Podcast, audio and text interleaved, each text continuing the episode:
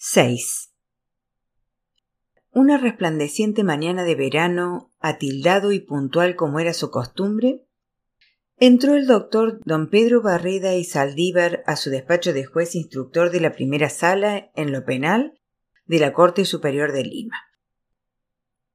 Era un hombre que había llegado a la flor de la edad, la cincuentena, y en su persona, frente ancha, nariz aguileña, mirada penetrante, rectitud y bondad en el espíritu, la pulcritud ética se transparentaba en una apostura que le merecía al instante el respeto de la gente.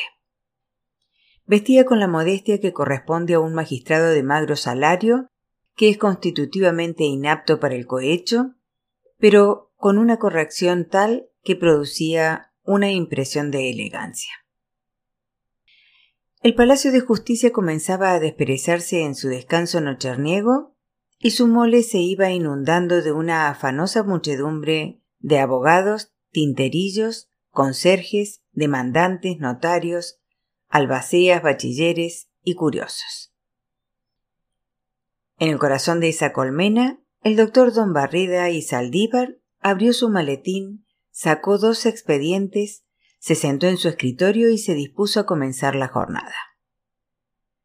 Segundos después se materializó en el despacho, raudo y silente como un aerolito en el espacio, el secretario, doctor Celaya, hombrecito con anteojos de bigotito mosca que movía rítmicamente al hablar. Muy buenos días, mi señor doctor, saludó al magistrado haciendo una reverencia de bisagra. Lo mismo le deseo, Celaya, le sonrió afablemente el doctor don Barreda y Saldívar. ¿Qué nos depara la mañana? Estupro de menor con agravante de violencia mental. Depositó en el escritorio un expediente de buen cuerpo el secretario. El responsable, un vecino de la Victoria de Catadura Lombrosiana, niega los hechos. Los principales testigos están en el pasillo. Antes de escucharlos necesito releer la parte policial y la demanda de la parte civil, le recordó el magistrado. Esperarán lo que haga falta, repuso el secretario y salió del despacho. El doctor don Barreda y Saldívar tenía, bajo su sólida coraza jurídica, alma de poeta. Una lectura de los helados documentos judiciales le bastaba para, separando la costra retórica de cláusulas y latinajos, llegar con la imaginación a los hechos. Así, leyendo el parte asentado en la victoria, reconstituyó con viveza de detalles la denuncia. Vio entrar el lunes pasado a la comisaría del abigarrado y variopinto distrito a la niña de trece años y alumna de la unidad escolar Mercedes Cabello de Carbonera, llamada Sarita Huanca Salaverría. Venía llorosa con moretones en la cara, brazos y piernas, entre sus padres, don Casimiro Huanca Padrón y doña Catalina Salaverría Melgar. La menor había sido mancillada la víspera en la casa de vecindad de la avenida Luna Pizarro número 12, cuarto H, por el sujeto Gumercindo Tello, inquilino de la misma casa de vecindad, cuarto J. Sarita, venciendo su confusión y quebranto, había revelado a los custodios del orden que el estupro no era sino el saldo trágico de un largo y secreto asedio a que se había visto sometida por el violador. Este, en efecto, hacía ya ocho meses, es decir, desde el día en que había venido a instalarse como extravagante pájaro de mal agüero en la casa de vecindad número 12, perseguía a Sarita Huanca sin que los padres de ésta o los otros vecinos pudieran advertirlo, con piropos de mal gusto e insinuaciones intrépidas, como decirle me gustaría exprimir los limones de tu huerta o un día de estos te ordeñaré.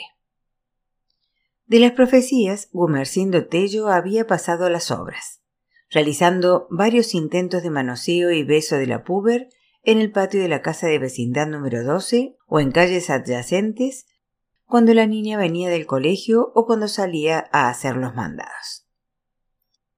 Por natural pudor, la víctima no había prevenido a los padres sobre el acoso. La noche del domingo, diez minutos después que sus padres salieron en dirección al cine Metropolitan, Sarita Huanca, que hacía las tareas del colegio, oyó unos golpecitos en la puerta. Fue a abrir y se encontró con Gumercindo Tello. ¿Qué desea? le preguntó cortésmente. El violador, aparentando el aire más inofensivo del mundo, alegó que su primo se había quedado sin combustible. Ya era tarde para ir a comprarlo y venía a que le prestaran un conchito de querosén para preparar su comida. Prometía devolverlo mañana. Dadivosa e ingenua, la niña Huanca Salaverría hizo entrar al individuo y le indicó que la lata de querosén estaba entre la hornilla y el balde que hacía las veces de retrete. El doctor don Barreda y Saldívar sonrió ante este desliz del custodio del orden que había asentado la denuncia y que sin quererlo delataba en los huancas a la berría esa costumbre bonaerense de hacer sus necesidades en el balde en el mismo recinto donde se come y se duerme. Apenas hubo conseguido, mediante dicha estratagema, introducirse en el cuarto H, el acusado trancó la puerta. Se puso luego de rodillas y juntando las manos comenzó a musitar palabras de amor a Sarita Huanca Salaverría, quien solo en este momento sintió alarma por su suerte.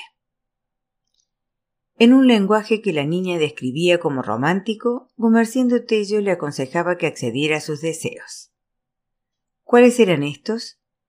Que se despojara de sus prendas de vestir y se dejara tocar, besar y arrebatar el himen. Sarita Huanca, sobreponiéndose, rechazó con energía las propuestas, increpó a Gumercindo Tello y lo amenazó con llamar a los vecinos. Fue al oír esto que el acusado, renunciando a su actitud suplicante, extrajo de sus ropas un cuchillo y amenazó a la niña con darle de puñaladas al menor grito. Poniéndose de pie, avanzó hacia Sarita diciendo Vamos, vamos. Ya te estás calenteando, mi amor y como ella, pese a todo, no le obedeciera, le regaló una andanada de puñetazos y patadas hasta hacerla caer al suelo. Allí, presa de un nerviosismo que según la víctima le hacía chocar los dientes, el violador le arrancó la ropa a jalones, procedió también a desabotonar las suyas y se derrumbó sobre ella hasta perpetrar allí en el suelo el acto carnal, el mismo que debido a la resistencia que ofrecía la muchacha Estuvo yapado de nuevos golpes, de los cuales quedaban huellas en forma de hematomas y chichones. Satisfechas sus ansias, Gumercindo Tello abandonó el cuarto H, no sin antes recomendar a Sarita Huanca Salaverría que no dijera una palabra de lo sucedido si pretendía llegar a vieja, y agitó el cuchillo para mostrar que hablaba en serio. Los padres, al volver del Metropolitan, encontraron a su hija bañada en llanto y con el cuerpo depredado. Luego de curar sus heridas, la exhortaron a decir qué había ocurrido, pero ella, por vergüenza, se negaba. Y así pasó la noche entera. A la mañana siguiente, sin embargo, algo repuesta del impacto emocional que le significó la pérdida del himen, la niña contó todo a sus progenitores quienes de inmediato se apersonaron a la comisaría de la Victoria para denunciar el suceso. El doctor don Barreda y Saldívar cerró un instante los ojos. Sentía, pese a su roce diario con el delito no se había encallecido, lástima por lo ocurrido a la niña, pero se dijo a sí mismo que a simple vista se trataba de un delito sin misterio, prototípico, milimétricamente encuadrado en el Código Penal, en la figura de violación y abuso de menor, con sus más caracterizados agravantes de premeditación, violencias de hecho y de dicho y crueldad mental.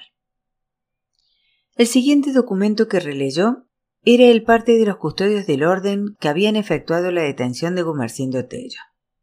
Conforme instrucciones de su superior, capitán G. C. Enrique Soto, los guardias Alberto Cusicanqui Apestegui y Guasi Tito Parinacocha se apersonaron con una orden de arresto a la casa de vecindad N12 de la avenida Luna Pizarro, pero el individuo no se encontraba en su hogar. Mediante los vecinos se informaron que era de profesión mecánico y trabajaba en el taller de reparación de motores y soldadura autógena, el INTI, cito al otro extremo del distrito, casi en las faldas del Cerro El Pino. Los guardias procedieron a trasladarse de inmediato hasta allí. En el taller se dieron con la sorpresa de que Gumercindo Tello acababa de partir, informándoles además el dueño del taller, señor Carlos Príncipe, que había pedido licencia con motivo de un bautizo. Cuando los guardias inquirieron entre los operarios en qué iglesia podía encontrarse, estos se miraron con malicia y cambiaron sonrisas.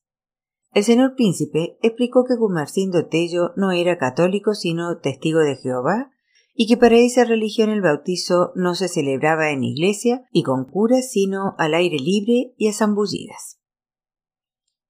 Maliciando que, como se había dado ya el caso, la tal congregación fuera una cofradía de invertidos, Cusicanqui Apestegui y Tito Parinacocha exigieron que se los condujera al sitio donde se hallaba el acusado.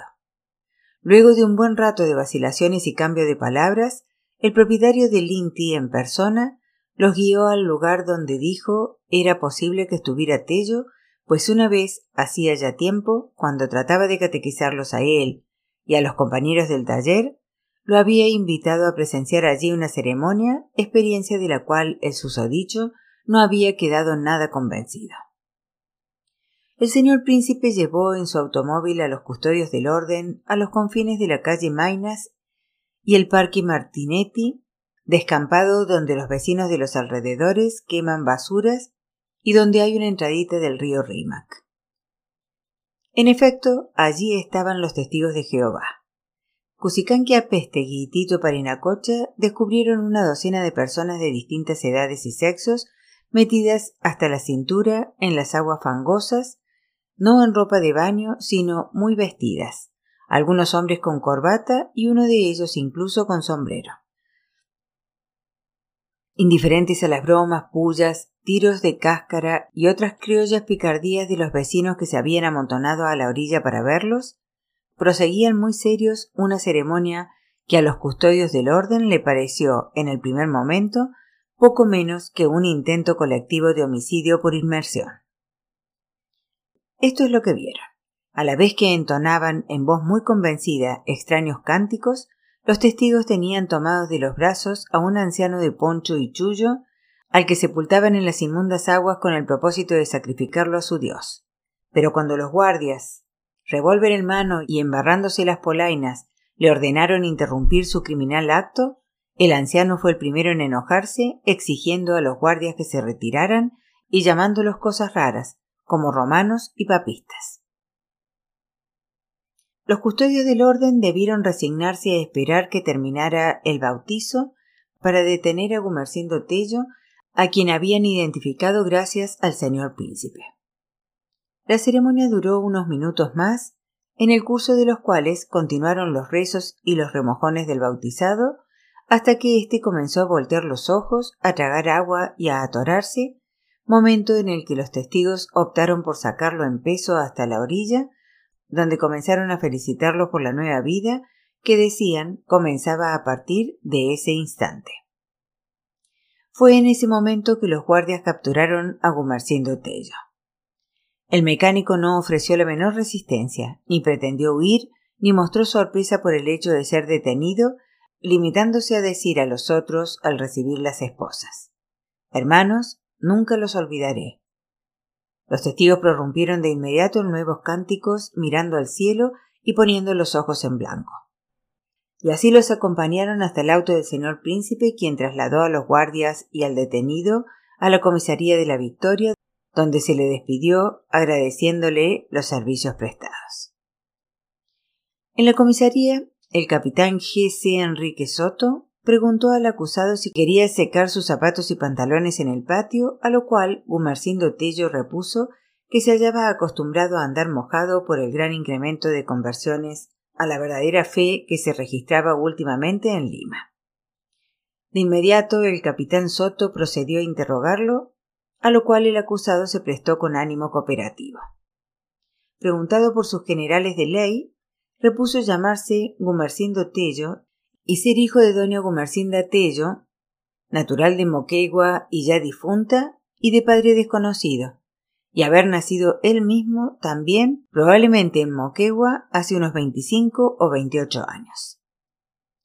Respecto a esta duda explicó que su madre lo había entregado a poco de nacido a un orfelinato de varones regentado en esa ciudad por la secta papista, en cuyas aberraciones, dijo, había sido educado y de las que felizmente se había liberado a los quince o dieciocho años. Indicó que hasta esa edad había permanecido en el orfelinato, fecha en que éste desapareció en un gran incendio, quemándose también todos los archivos, motivo por el cual él se había quedado en el misterio sobre su exacta edad. Explicó que el siniestro fue providencial en su vida, pues en esa ocasión conoció a una pareja de sabios que viajaban de Chile a Lima por tierra, abriendo los ojos de los ciegos y destapando los oídos de los sordos sobre las verdades de la filosofía. Puntualizó que se había venido a Lima con esa pareja de sabios, cuyo nombre se excusó de revelar, porque dijo que era bastante saber que existían para tener también que etiquetarlos y que aquí había vivido desde entonces repartiendo su tiempo entre la mecánica, oficio que aprendió en el orfelinato, y la propagación de la ciencia de la verdad. Dijo haber vivido en Breña, en Vitarte, en los barrios altos, y en haberse instalado en la Victoria hacía ocho meses por haber obtenido empleo en el taller de reparación de motores y soldadura autógena del INTI, que quedaba demasiado lejos de su domicilio anterior. El acusado admitió residir desde entonces en la casa número 12 de la avenida Luna Pizarro en calidad de inquilino. Reconoció asimismo a la familia Huanca Salaverría, a la que, dijo, había ofrecido varias veces pláticas iluminativas y buenas lecturas, sin haber tenido éxito por hallarse ellos, al igual que los otros inquilinos, muy intoxicados por las herejías romanas. Enfrentado el nombre de su presunta víctima, la niña Sarita Huanca Salaverría, dijo recordarla e insinuó que por tratarse de una persona todavía en su tierna edad, no perdía las esperanzas de que enrumbara algún día por el buen camino. Puesto entonces en antecedentes de la acusación, Gumarcindo Tello manifestó viva sorpresa negando los cargos, para un momento después romper a reír muy contento diciendo que esta era la prueba que le reservaba Dios para barometrar su fe y su espíritu de sacrificio, añadiendo que ahora entendía por qué no había salido sorteado en el servicio militar, ocasión que él esperaba con impaciencia para, predicando con el ejemplo, negarse a vestir el uniforme y a jurar fidelidad a la bandera, atributos de Satán.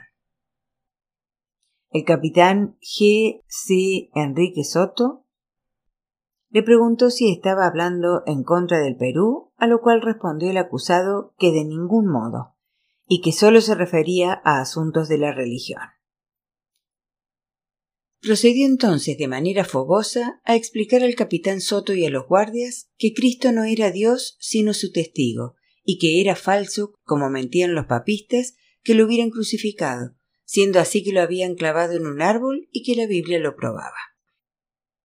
A este respecto les aconsejó leer Despierta, quincenario, que por el precio de dos soles sacaba de dudas sobre este y otros temas de cultura y proporcionaba sano entretenimiento. El capitán Soto lo hizo callar advirtiéndole que en el recinto de la comisaría estaba prohibido hacer propaganda comercial y lo culminó a que dijera dónde se hallaba y qué hacía la víspera a las horas en que Sarita Huanca Salaverría aseguraba haber sido violada y golpeada por él. Gumercindo Tello afirmó que esa noche, como todas las noches, había permanecido en su cuarto solo, entregado a la meditación sobre el tronco y sobre cómo, contra lo que hacía creer cierta gente, ¿No era verdad que todos los hombres fueran a resucitar el día del juicio final? Siendo así que muchos no resucitarán, lo que probará la mortalidad del alma.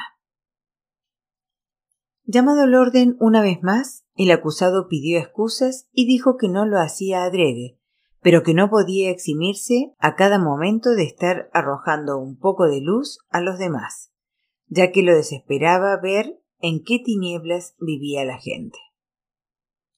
Y concretó que no se recordaba haber visto a Sarita Huanca Salaverría esa noche, ni tampoco la víspera, y rogó que en el parte se hiciera constar que pese a haber sido calumniado, no guardaba rencor a esa muchacha y que incluso le estaba agradecido porque tenía sospechas de que a través de ella Dios quería probar la musculatura de su fe. Viendo que no sería posible obtener de Gumercindo Tello otras precisiones sobre los cargos formulados, el capitán G.C. Enrique Soto puso fin al interrogatorio y transfirió al acusado a la carceleta del Palacio de Justicia a fin de que el juez instructor dé al caso el desarrollo que corresponda. El doctor don Barrida y Saldívar cerró el expediente y en la mañana aquejada de ruidos judiciales reflexionó. Los testigos de Jehová los conocía. No hacía muchos años un hombre que se movilizaba por el mundo en bicicleta había venido a tocar la puerta de su casa y ofrecerle el periódico Despierta que él en un momento de debilidad había adquirido.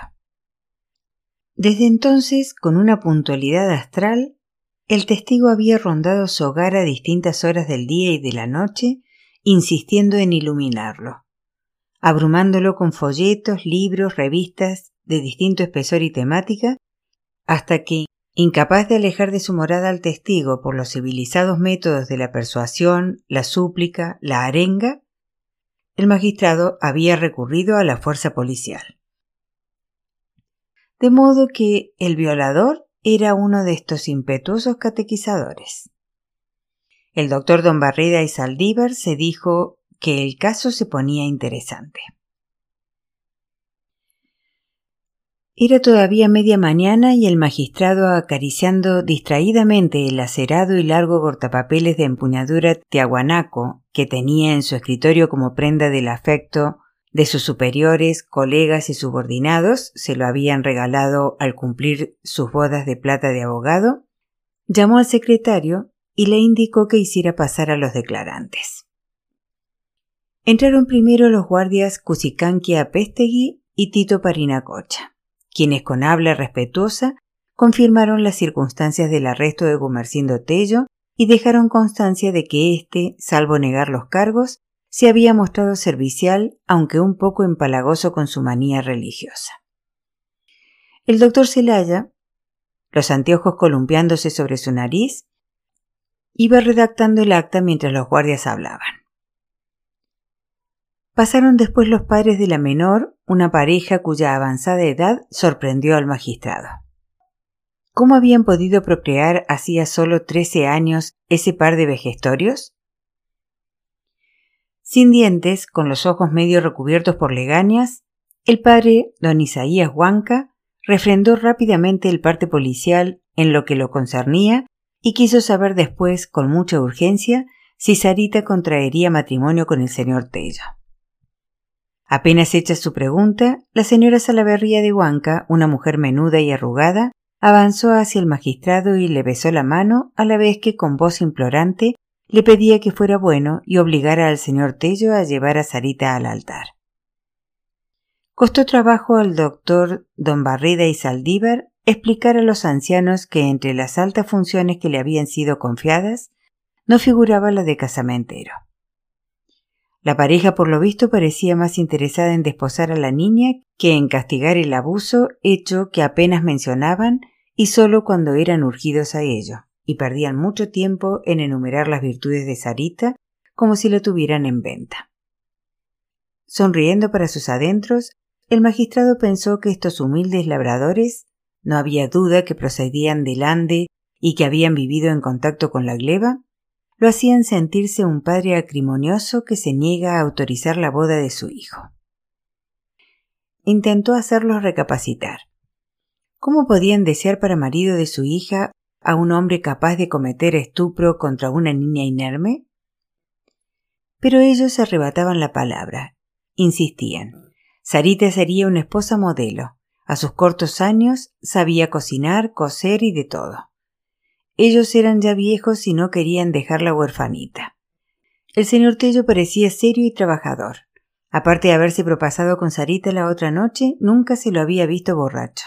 Era muy respetuoso. Salía muy temprano al trabajo con su maletín de herramientas y su paquete de esos periodiquitos que vendía de casa en casa. Un muchacho que luchaba así por la vida, ¿no era acaso un buen partido para Sarita? Y ambos ancianos elevaban las manos hacia el magistrado. Compadézcase y ayúdenos, señor juez.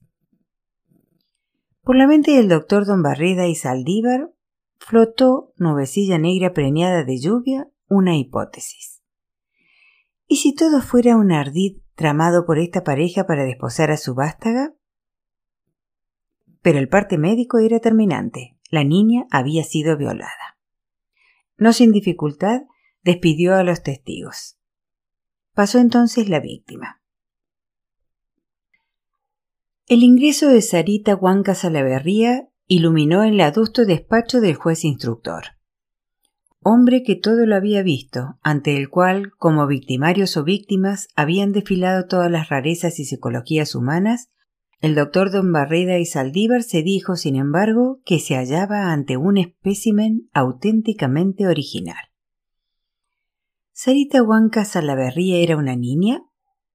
Sin duda, a juzgar por su edad cronológica y por su cuerpecito en el que tímidamente se insinuaban las turgencias de la femineidad, y por las trenzas que recogía en sus cabellos, y por la falda y la blusa escolares que vestía.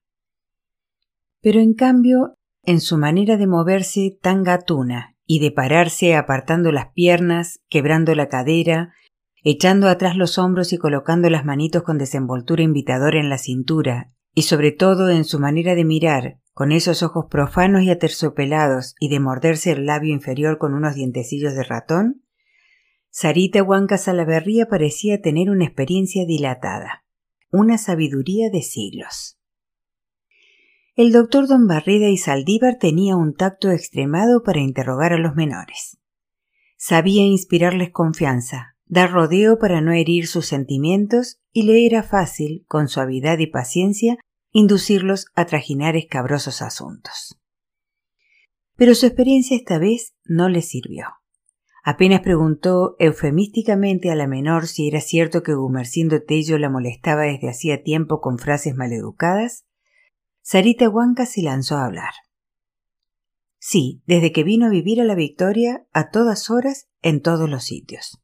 Iba a esperarla al paradero del ómnibus y la acompañaba hasta la casa diciéndole me gustaría chuparte la miel. Tú tienes dos naranjitos y yo un platanito.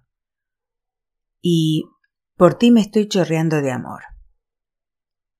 Pero no fueron estas alegorías tan inconvenientes en boca de una niña lo que caldeó las mejillas del magistrado y atoró la mecanografía del doctor Celaya sino las acciones con que Sarita comenzó a ilustrar las acechanzas de que fuera objeto.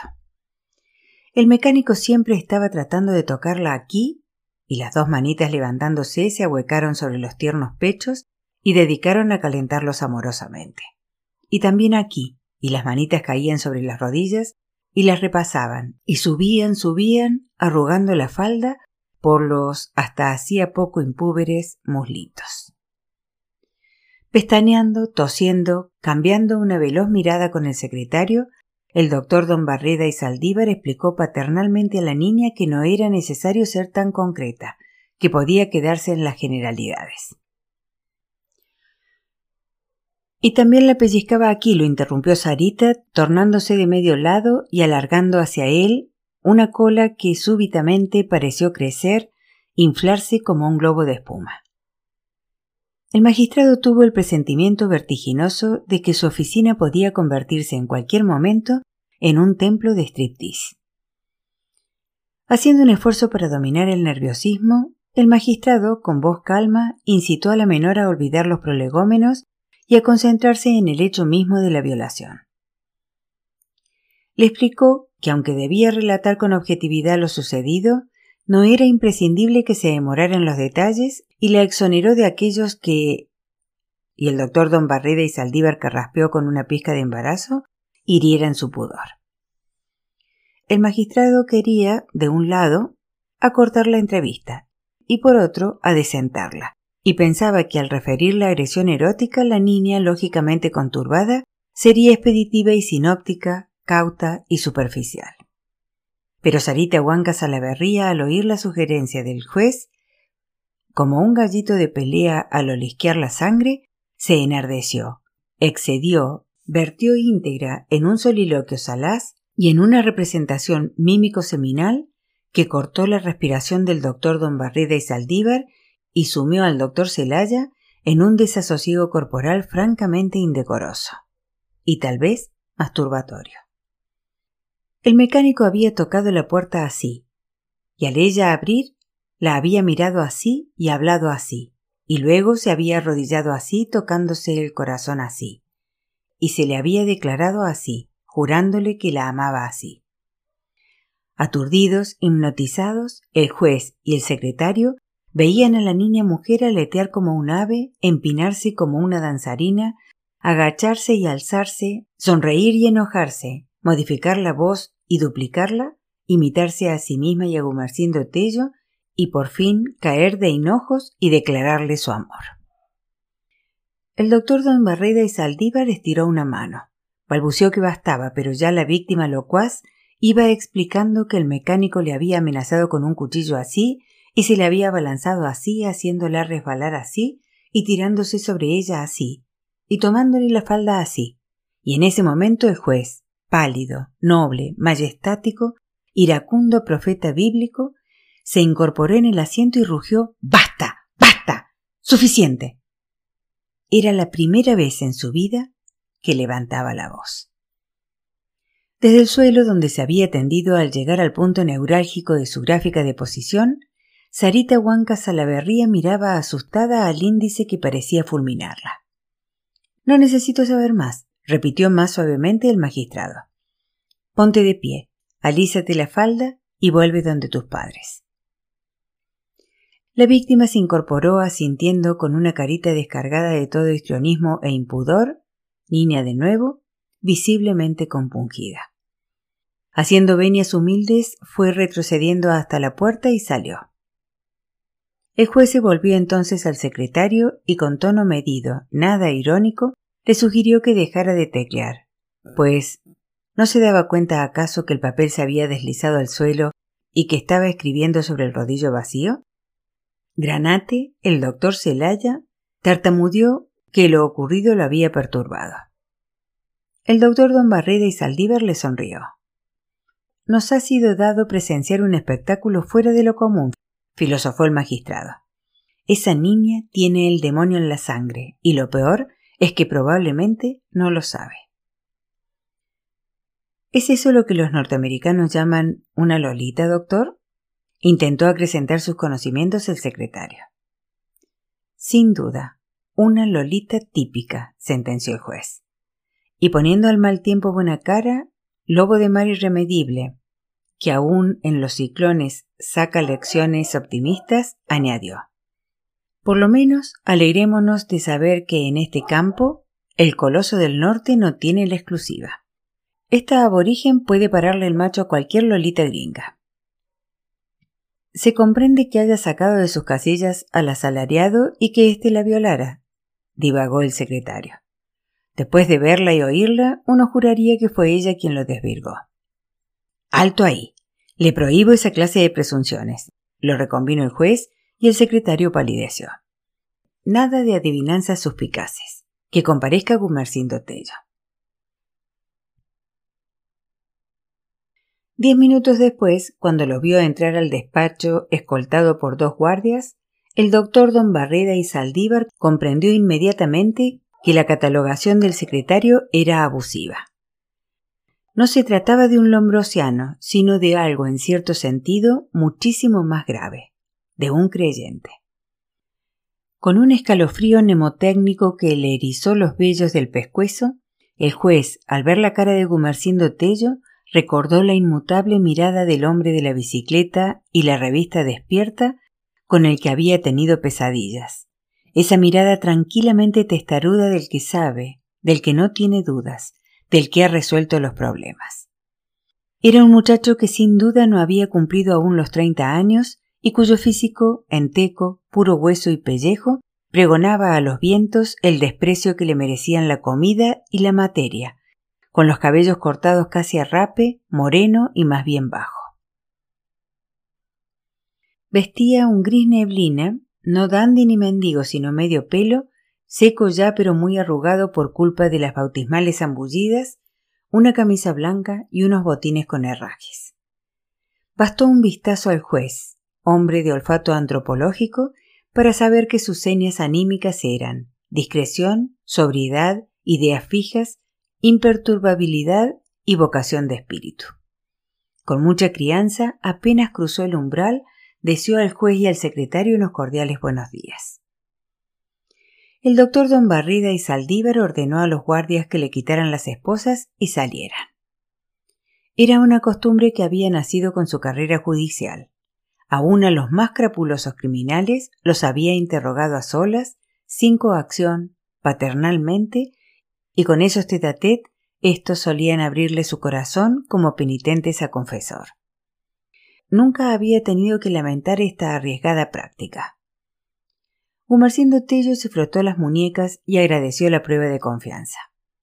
El juez le señaló un asiento y el mecánico se sentó al borde mismo, en actitud erecta, como un hombre al que la noción misma de comodidad incomodaba. El juez compuso mentalmente la divisa que sin duda regía la vida del testigo. Levantarse de la cama con sueño, de la mesa con hambre, y si alguna vez iba, salirse del cine antes del final. Intentó imaginarlo banderillado, incendiado por la infantil vampireza de la victoria, pero en el acto canceló esta operación imaginaria como lesiva a los derechos de la defensa. Humercindo Tello se había puesto a hablar. Es verdad que no prestamos servidumbre a gobiernos, partidos, ejército y demás instituciones visibles, que son todas hijastras de Satán, decía con dulzura. Que no juramos fidelidad a ningún trapo con colorines, ni vestimos uniformes porque no nos engatusan los oropeles ni los disfraces, y que no aceptamos los injertos de piel o de sangre porque lo que Dios hizo, la ciencia no lo deshará. Pero nada de eso quiere decir que no cumplamos nuestras obligaciones. Señor juez, estoy a sus órdenes para lo que se le ofrezca, y sepa que ni aun con motivos le faltaría el respeto.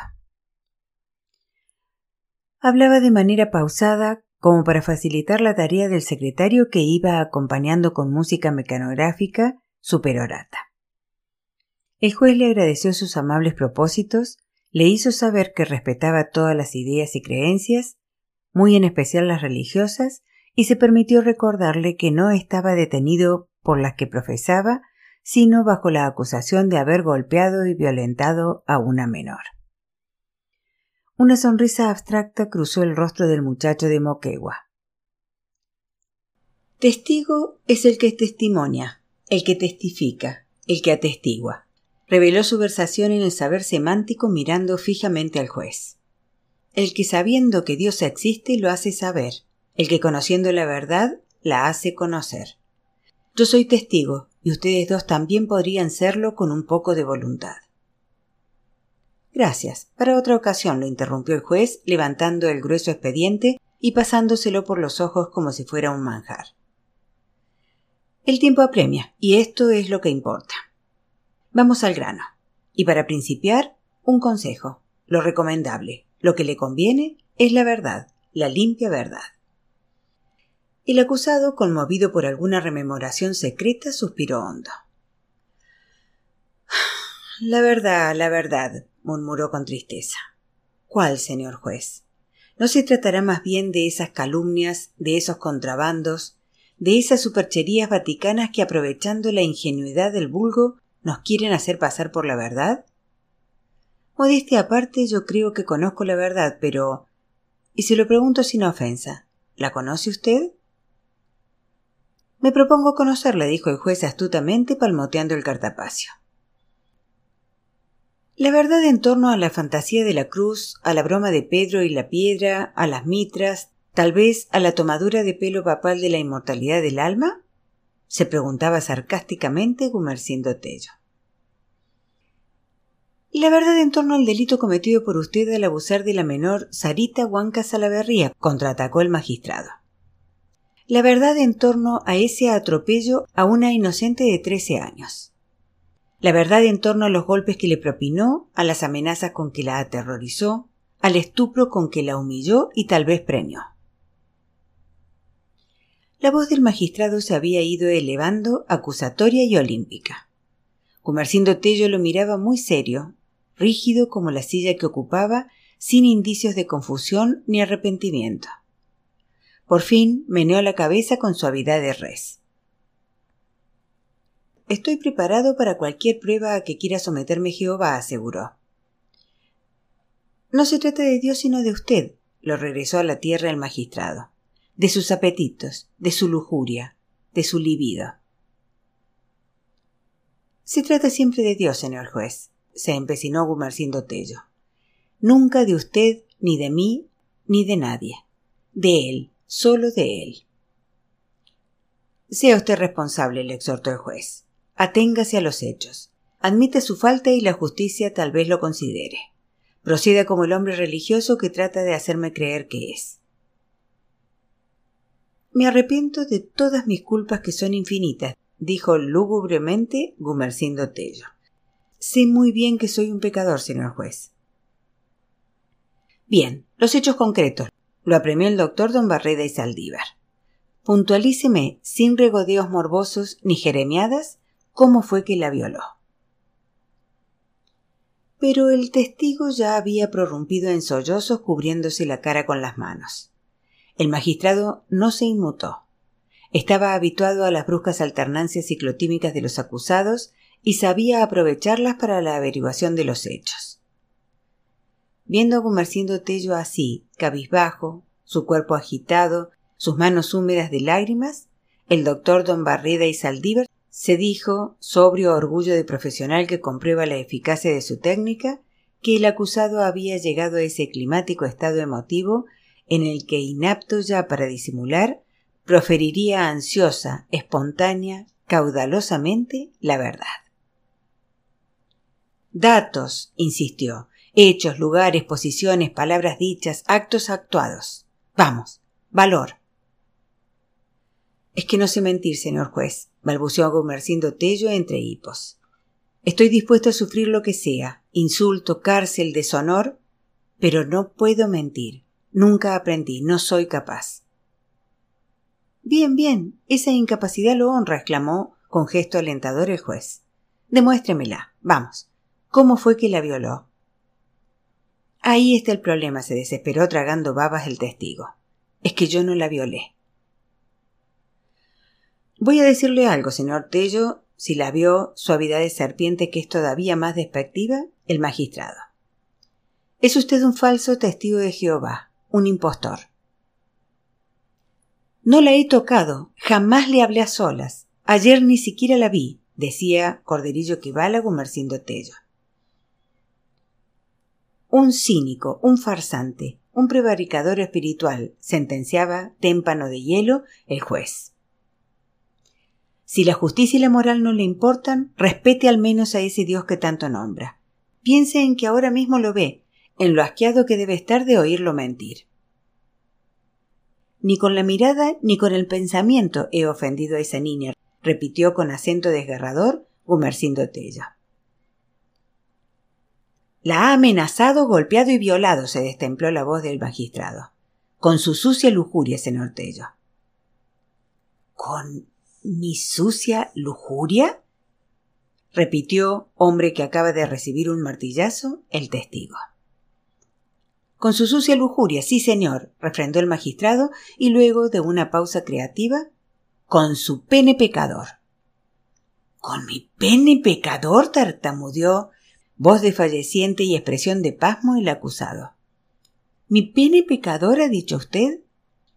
Estrambóticos y estrábicos, saltamontes atónitos, sus ojos pasearon del secretario al juez, del suelo al techo, de la silla al escritorio, y allí permanecieron recorriendo papeles, expedientes, secantes, hasta que se iluminaron sobre el cortapapeles tihuanaco que descollaba entre todos los objetos con artístico centelleo prehispánico. Entonces, movimiento tan rápido que no dio tiempo al juez ni al secretario a intentar un gesto para impedirlo, Comercindo Tello estiró la mano y se apoderó del puñal. No hizo ningún ademán amenazador, todo lo contrario. Estrechó, madre que abriga a su pequeño, el plateado cuchillo contra su pecho y dirigió una tranquilizadora, bondadosa, triste mirada a los dos hombres petrificados de sorpresa. Me ofenden creyendo que podría lastimarlos, dijo con voz de penitente. No podrá huir jamás, insensato, le advirtió reponiéndose el magistrado. El Palacio de Justicia está lleno de guardias. Lo matarán. ¿Huir yo? preguntó con ironía el mecánico. Qué poco me conoce, señor juez. ¿No ve que se está dilatando? insistió el magistrado. Devuélvame el cortapapeles. Lo he tomado prestado para probar mi inocencia, explicó serenamente Gumercindo Tello. El juez y el secretario se miraron.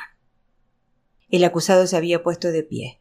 Tenía una expresión nazarena.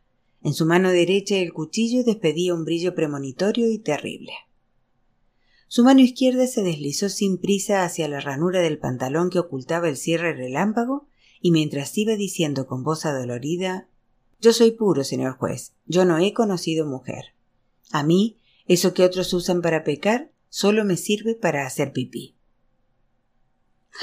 Lo interrumpió con una sospecha atroz el doctor don Barrida y Saldívar. ¿Qué va usted a hacer? Cortarlo y botarlo a la basura para probarle lo poco que me importa, replicó el acusado mostrando con el mentón el cesto de papeles. Hablaba sin soberbia, con tranquila determinación. El juez y el secretario, boquiabiertos, no atinaban a gritar. Humercindo Tello tenía ya en la mano izquierda el cuerpo del delito y elevaba el cuchillo para verdugo que blande el hacha y mide la trayectoria hacia el cuello del condenado, dejarlo caer y consumar la inconcebible prueba. ¿Lo haría? ¿Se privaría así, de un tajo, de su integridad? ¿Sacrificaría su cuerpo, su juventud, su honor, en pos de una demostración ético abstracta? ¿Convertiría Gumercindo Tello el más respetable despacho judicial de Lima en ara de sacrificios? ¿Cómo terminaría ese drama forense?